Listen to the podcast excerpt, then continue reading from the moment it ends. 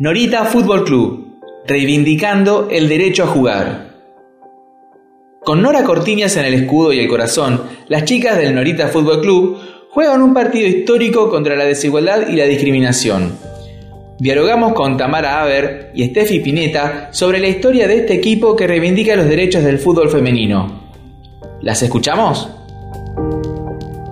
Estamos una vez más en Prisma Contenidos y en el deporte, en el fútbol sobre todo, hay eh, camisetas que uno siempre le gustaría ponerse, ya sea por eh, el club eh, o el valor simbólico que tienen. Y esta es una camiseta que tiene un valor más que especial, no solamente para los futboleros, sino diría que para buena parte del país. Estamos hablando de las chicas de Norita Fútbol Club Estamos en comunicación vía Zoom con Tamara Haber y con Steffi Pineta, son integrantes de este eh, hermoso equipo con una brillante historia y con un pedido que eh, pronto eh, le van a escuchar. ¿Cómo están, chicas? Hola, buenas. Gracias por invitarnos. Bien, todo muy bien. En búsqueda de un nuevo espacio para poder jugar a la pelota. Bien, eh, ¿cómo, antes que nada, para contarle un poco a la gente cómo surge el equipo, cómo fue, se fue creando este Norita Fútbol Club. Bueno, ¿querés empezar vos, Estefi? Dale. Eh, bueno, eh, la realidad es que Las Noritas empezó como eh, un grupo de compañeras de militancia que, eh, que quisieron empezar a jugar a la pelota, que se dieron cuenta que era un espacio que un espacio más para tomar, para visibilizar un espacio que tal vez no era considerado tan nuestro, tan de las mujeres o de las disidencias. Y bueno, arrancaron algunas compañeras, yo me sumé hace varios años ya.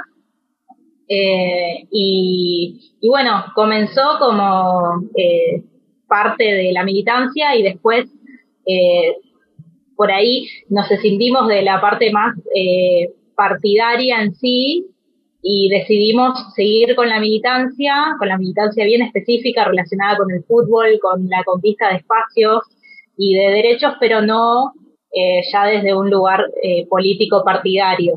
si bien coincidimos casi todas, estamos casi todas en la misma línea, es un espacio abierto, digamos. Lo que importa es que todos puedan participar y se puedan sumar y puedan jugar a la pelota y que podamos seguir conquistando espacios y derechos.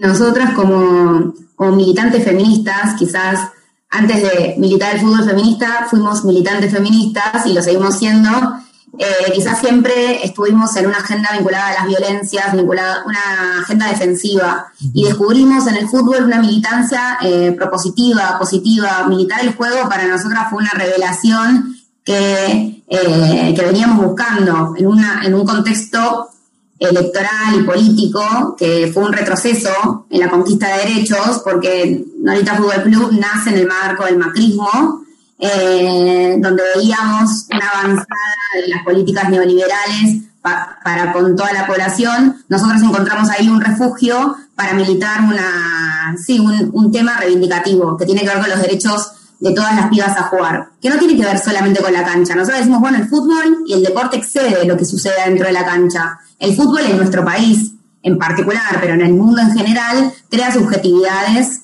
que tienen que ver con identidades sexuales y con personalidades. Acá en la Argentina es uno de los deportes que más, eh, más masificado está el fútbol. Y de ahí no solo salen eh, personalidades, se educa a través del fútbol, se educa en, tu sexualidad, se educa en las masculinidades, se educa en las violencias, sino que así también se crean eh, espacios de poder, ¿no? ¿Cuántos dirigentes deportivos nacen, eh, cuántos dirigentes nacionales de, los estados de la política nacen en el nicho de, del mundo de los deportes. Un montón.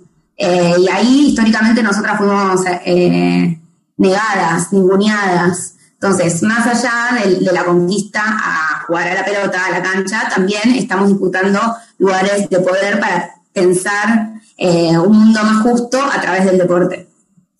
Y en cuanto a la conquista simbólica que, vos decías, eh, no es casualidad el nombre del equipo, que también eh, es una figura eh, bastante entrañable para todos nosotros por lo que significa su lucha a lo largo de los años. Sí, totalmente, por eso elegimos el nombre. En realidad el nombre surge casi manera automática, de manera espontánea, en un momento que nos estamos anotando en un torneo. Eh, íbamos a empezar a jugar un torneo, por primera vez nos veníamos jugando, juntando a jugar entre nosotras como compañeras, pero por primera vez decidimos eh, jugar un torneo que se llamó Nosotras Jugamos, que fue un torneo que nos hizo crecer mucho porque incorporó a muchas compañeras y muchos equipos de fútbol femenino que por primera vez eh, notamos que estaban sucediendo, por lo menos en la capital federal, que había un montón de pibas que se estaban jugando, juntando con una pelota, solo que no había una liga que las representase eh, de la manera que nos representó en aquel momento eh, esta liga llamada Nosotras Jugamos. Entonces fue de manera espontánea, sabíamos que nos teníamos que llamar como tendríamos que tener el nombre de, una mujer y sabíamos que Norita Gortiñas, además de, de haber disputado, digamos, uno de los partidos más difíciles que, que vio la Argentina, que tuvo que ver con la última dictadura genocida en nuestro país.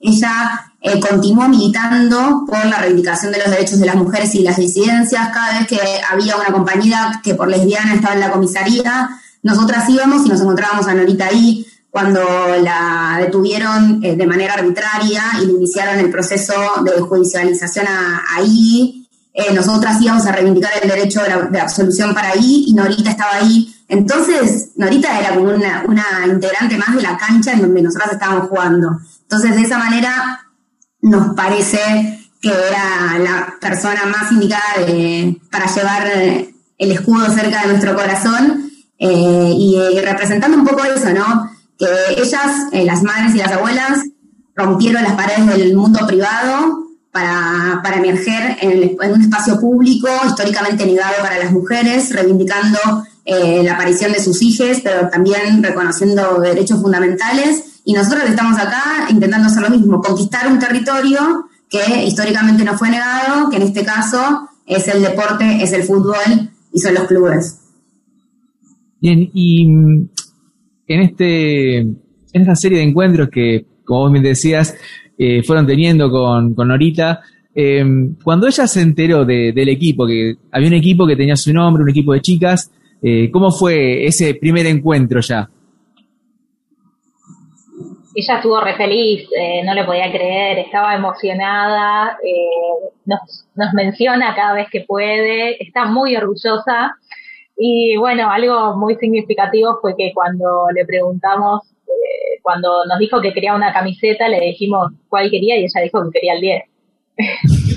que ese era el número para ella y bueno, obviamente ese era el número para ella. Eh, además, bueno, le gustó tanto que esta idea, esta iniciativa, que además eh, le, dijo a su nieta que venga a jugar con nosotras. O sea, su nieta eh, estaba interesada, jugaba al fútbol, pero así de manera muy amateur. Y bueno, la abuela le dijo, ¿por qué no te vas a jugar a mi equipo de fútbol? y, bueno, y Luz se prendió y es una de las goleadoras de Norita, así que encima, bueno, tenemos a la nieta de Norita, somos todas nietas de Norita igual. Eh, creo que ella nos adoptó y nosotras obviamente estamos felices de eso. Y, bueno, ella realmente eh, también, como es una mujer que que siempre está tratando de aprender cosas nuevas o de avanzar, de evolucionar y demás, también como que se involucró mucho con el tema del fútbol y se sumó a todos los reclamos, de hecho siempre está atenta. Cuando fue el reclamo de la profesionalización del fútbol, ella también estuvo presente. Eh, en su momento, el año pasado se iba a hacer una actividad por el Día de, de las... En realidad fue medio confuso porque me parece que no era por el Día de las Futbolistas, pero la habían invitado a, a Norita, no sé si te acuerdas, Tami, lo querés contar mejor, eh, lo que había pasado con el Día de la Futbolista. Sí, nosotras como equipo eh, colaboramos e impulsamos una ley que ahora tiene, es de, nivel nacional y empezó en la Ciudad de Buenos Aires, que es la declaración del 21 de agosto como el Día de las Futbolistas. El 14 de mayo es el Día de los Futbolistas. Nosotras consideramos que para eh, para nosotras tenía que haber un día específico porque nuestra historia es particular y es, una manera de visibilizar a todas las compañeras que juegan a la pelota y a todas las ídolas de fútbol que tienen nuestra, nuestra disciplina. Entonces el año pasado, no, el anterior, eh, bueno, tuvimos, obviamente tuvimos muchas resistencias, ¿no? Eh, la ley salió por la Ciudad de Buenos Aires, tuvimos resistencia del signo oficialista que está en la Ciudad de Buenos Aires, y tuvimos resistencia de la AFA también. Que la AFA nos decía, el día de las futbolistas es el día de los futbolistas. Entonces no es necesario hacer una declaración específica sobre, eh, sobre las mujeres que jugamos a la pelota. Obviamente que para nosotras es algo histórico, que es una negación de la desigualdad. Decir eso es lo mismo que negar que existe una relación de desigualdad y que hay un lugar eh, de ninguneo y de invisibilización hacia el fútbol femenino. Por eso ellos lo ven bastante, los ven, lo ven natural eh, que nosotras nos encontremos en la misma bolsa que los jugadores de fútbol. Bueno, en ese contexto, el, el área de cultura de AFA eh, empieza a hacer una, una actividad eh, para, hablar sobre el Día de las Futbolistas y eh, le invitan a Norita Cortiñas, pero sorpresivamente se suspendió esa actividad. Así que no sabemos qué pasó, pero se suspendió sorpresivamente esa, esa actividad sin embargo Nora siempre apoya eh, las consignas que, reivindicamos desde, desde, las militancias feministas del fútbol, que tienen que ver, en principio, en más lugares para jugar para las pibas, que haya más canchas para nosotras. Nos, nos cuesta, bueno, a nosotros ahora lo estamos viendo en carne propia, pero ocupar el espacio público para que sea legítimo que nosotras juguemos a la cancha es muy difícil, que los clubes tengan en consideración espacios y promuevan espacios para nosotras es muy difícil. Eh, en los mismos clubes eh, profesionales, hoy estamos celebrando dos años de semiprofesionalización del fútbol, pero no hubo más avances. La semiprofesionalización del fútbol es insuficiente, son ocho contratos por clubes, las pibas, hay un plantel de 22 jugadoras como cualquier equipo profesional, se tienen que dividir los contratos, no, no alcanzan ni para los viáticos, y no solo eso, sino que no hay recursos e infraestructura para que la profesionalización del fútbol sea, sea real, porque las pibas terminan jugando, entrenando y al mismo tiempo laburando, y eso es algo que no se lo piden a ningún otro jugador, ¿no? Y para alcanzar los niveles que nuestras jugadoras sabemos que tienen la potencia de jugar, necesitan entrenar eh, a nivel profesional. Después tenemos, eh, sacamos resultados eh, difíciles a nivel internacional, justamente porque nuestros, nuestras jugadoras no tienen los recursos, las infraestructuras y el profesionalismo que requiere los niveles internacionales de profesionalización del fútbol. Bien, em, a ese punto quería llegar justamente, del tema de la infraestructura, de la dificultad de poder encontrar un lugar. Eh, Norita, justamente el equipo tiene em, una dificultad en cuanto al tema de poder encontrar un lugar adecuado para poder entrenar. ¿Cómo es esa situación? Bueno, eh, eh, nosotras estábamos entrenando en un lugar, pero bueno, por situaciones puntuales del lugar no, podemos entrenar más ahí. Y lo que nos sucede hoy es que eh, no estamos encontrando un espacio que se que tenga un poco que ver, o sea, adecue a lo que nosotras eh, estamos necesitando como equipo, que es un espacio que pueda eh, recibir a alrededor de 15 jugadoras, porque, bueno, tenemos obviamente recambio, somos varias las que integramos el equipo, em, un espacio que nos permita al menos dos horas para poder entrenar y que no nos maten, porque también eso es otra cosa que nos sucede. Nosotras, la realidad es que todo se hace pulmón y Norita Fútbol Club se sostiene mediante Norita Fútbol Club. Todas hacemos un aporte mensual, hacemos lo que podemos, algunas inclusive no tienen trabajo, eh, y bueno, y las distintas eh, disparidades de condiciones que tenemos todas. Eh, y por ahí alquilar una cancha, por un lado no reúne las condiciones, porque bueno, por ahí son chicas, por ahí no puedes acceder a los vestuarios, o tenés la cancha pública, capaz de una plaza que está súper rota, no tenés un baño, si vas a entrenar dos horas, eso sí o sí termina mal. Eh, entonces son distintas las cuestiones que hacen que hoy por hoy estemos como eh, tratando de encontrar, eh, bueno, también a través de la solidaridad de, las personas que, conozcan de nosotras y que, tengan interés, de acompañarnos en esta, en esta búsqueda y en esta planificación, porque nosotras también tenemos intenciones de jugar torneos, de ganar algún algún que otro torneo, alguna competencia y para eso necesitamos estar formadas, necesitamos entrenar y necesitamos tener una continuidad y una planificación anual, que es lo que nos está faltando en este momento porque no tenemos el espacio adecuado. ¿Han tenido algún tipo de acompañamiento por parte de, algún, de alguna entidad del Estado o privada? No, la verdad que no. Eh, sí, eh, estamos tratando de encontrar canales institucionales para presentarnos a proyectos. Yo creo que falta apoyo del Estado para, para acompañar estos espacios de fútbol femenino, de fútbol feminista que se autogestionan. Eh, nosotras somos un espacio, como dijo Steffi, que tiene una cuota solidaria, hay que no pueden pagar una cuota, eh, entonces, eh, las que más pueden pagar un poco más para poder solventar el, el costo de entrenamiento y de lugar que, que, sería para todas.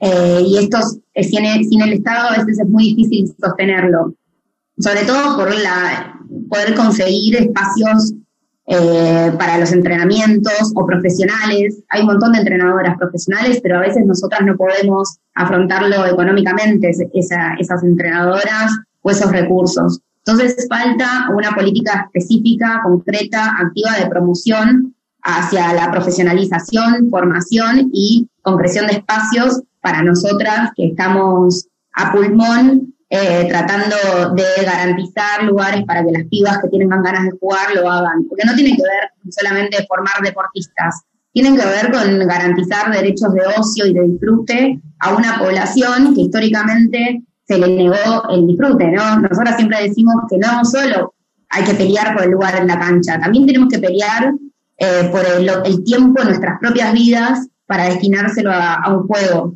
En general, las pibas no, o sea, con todas las responsabilidades que tenemos las mujeres, entre cuidar las tareas de cuidado, las tareas laborales, las tareas domésticas no remuneradas, las mujeres en general tienen muchas responsabilidades y no se sienten con el derecho a destinar dos horas de sus vidas a, un deporte, a un juego, porque también es un juego, digo, un juego de disfrute, de intercambio, de solidaridad, de cooperativismo, entre un equipo de fútbol. Y esto en las, masculinidades está mucho más garantizado, está casi consolidado que hay dos horas de la semana que los pibes van a jugar a la pelota y se van a tomar una birra con sus amigues. Bueno, entre nosotras, esa conquista del tiempo eh, también es una batalla que hay que dar en nuestras propias vidas y a veces es muy difícil hacérselo entender a otras personas. Por ejemplo, a los clubes. Nosotras hace tres años tenemos el mismo horario entrenamos los martes a las 8 de la noche.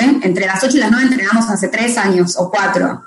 Eh, y cambiar de horario para nosotras es un problema porque significa eh, restringir el acceso a, este espacio. Un montón de pibos que tuvieron 3 años para pelear ese tiempo en sus propias vidas. Entonces, si cambiamos el horario, capaz perdemos pibos en el camino y eso no lo queremos hacer. Y a veces cuesta hacerles entender a los clubes que nosotros no podemos movernos de, de horario en la grilla del club como si nada, porque estamos, eh, adquirimos un derecho, lo conquistamos y no podemos echarnos atrás.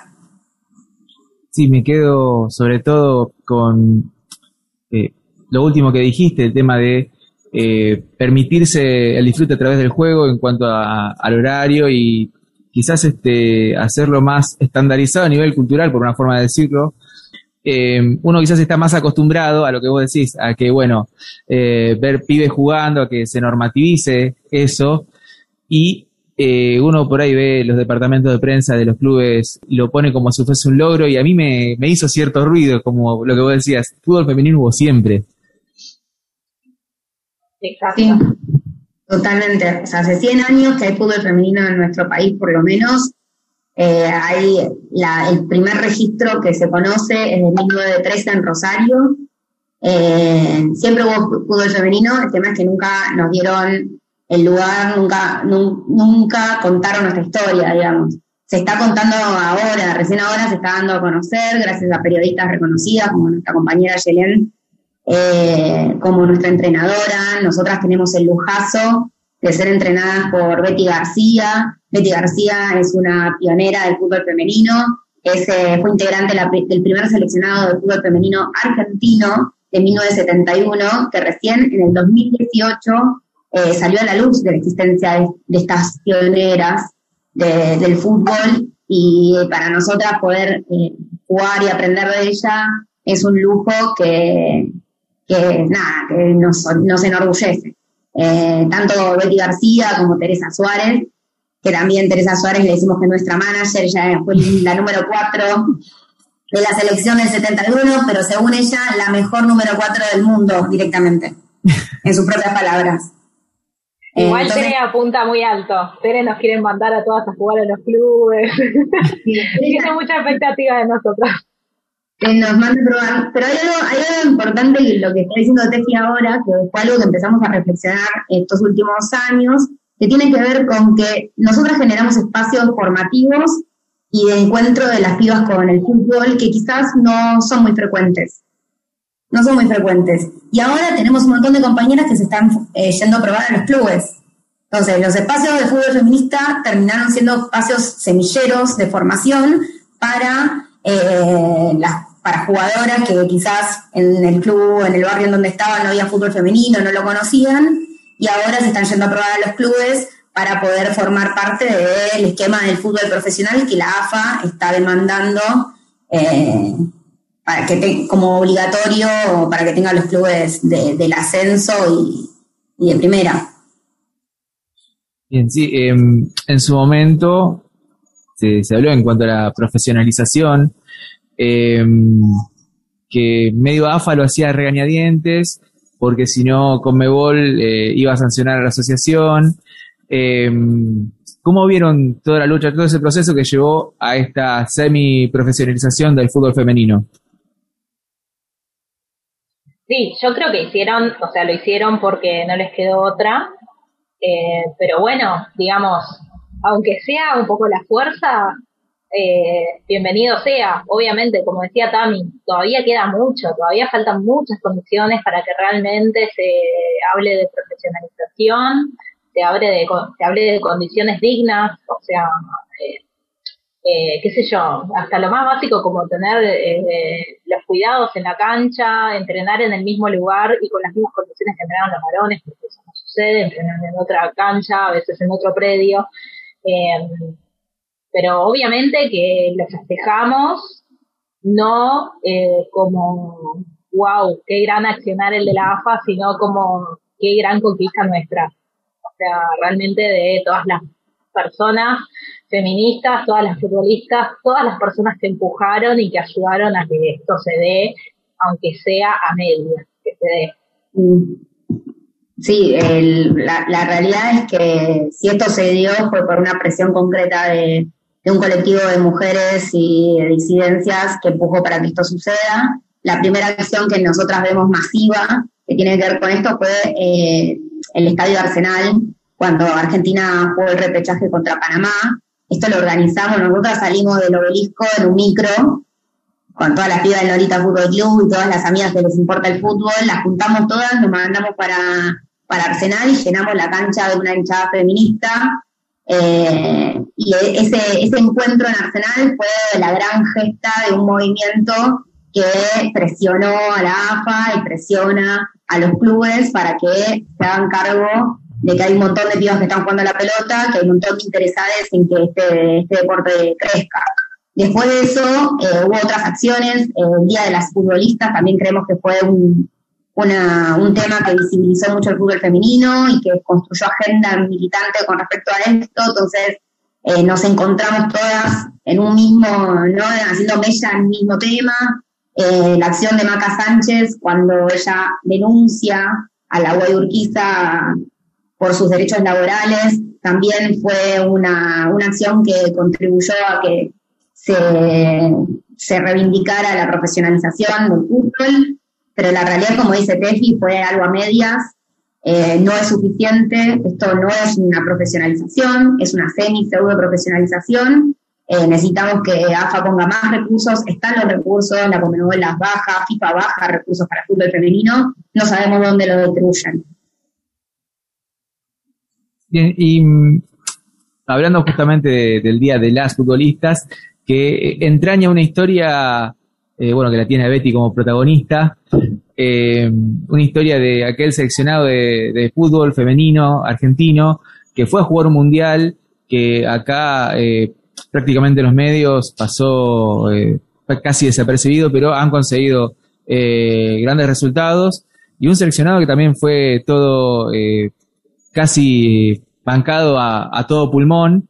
Eh, bueno, ustedes tienen una eh, protagonista ahí con ustedes. Eh, ¿Qué significa para ustedes poder contar con, con ella, en tanto referente, en tanto símbolo de este deporte, de la historia de este deporte? Bueno, es un orgullo, obviamente, es un orgullo. Nosotras tenemos eh, muchísima admiración por Betty, por Tere y por eh, todas las pioneras. La realidad es que hemos tenido oportunidad de conocer a muchas de las pioneras. Eh, y estamos felices de tenerla, de, de vincularnos con otra generación de este deporte tan lindo y con otras experiencias. Ella tiene muchas anécdotas muchas cosas. Ella vivió cosas, o sea, si para nosotras fue por ahí un camino a, transitar un poco complicado, imagínate para Betty y para todas las pioneras que, bueno, era una época en donde prácticamente eras el diablo si jugabas a la pelota y eras mujer. Eh, así que estamos felices de tenerla, aprendemos un montón de ella y creo que ella también se nutre de nosotras eh, creo que es eh, un intercambio que está muy bueno. Y, y bueno, también eh, a veces nos, nos reta en la cancha, a veces se enoja. y no, es muy lindo tenerla Betty, la verdad que estamos felices. Bien, chicas, entonces es el enlace perfecto entre un pasado de lucha con Gloria y un presente que aspira también para un futuro mucho mejor para las chicas que eh, se animan a encarar este maravilloso deporte y también se animan a derribar tantos prejuicios eh, que ya en esta sociedad actual quedan obsoletos. Eh, desde ya, mis felicitaciones por toda la labor que llevan a cabo y una vez más reiteramos el pedido, por favor, gente, cópense una cancha para Norita. Gracias, Julián, por esta invitación y esperemos pronto estar invitándote a, a, que vengan todo el equipo a vernos jugar en una cancha nueva, en un hogar nuevo para el Norita Fútbol Club. Muchas gracias. Esto fue una producción periodística de Prisma Contenidos. Voz en off, reportaje y edición, Julián Retamoso. Prisma Contenidos 2021. Encontrarnos en las redes sociales como Prisma Contenidos, tanto en Facebook como en Instagram. Seguinos en Spotify y también en www.prismacontenidos.com.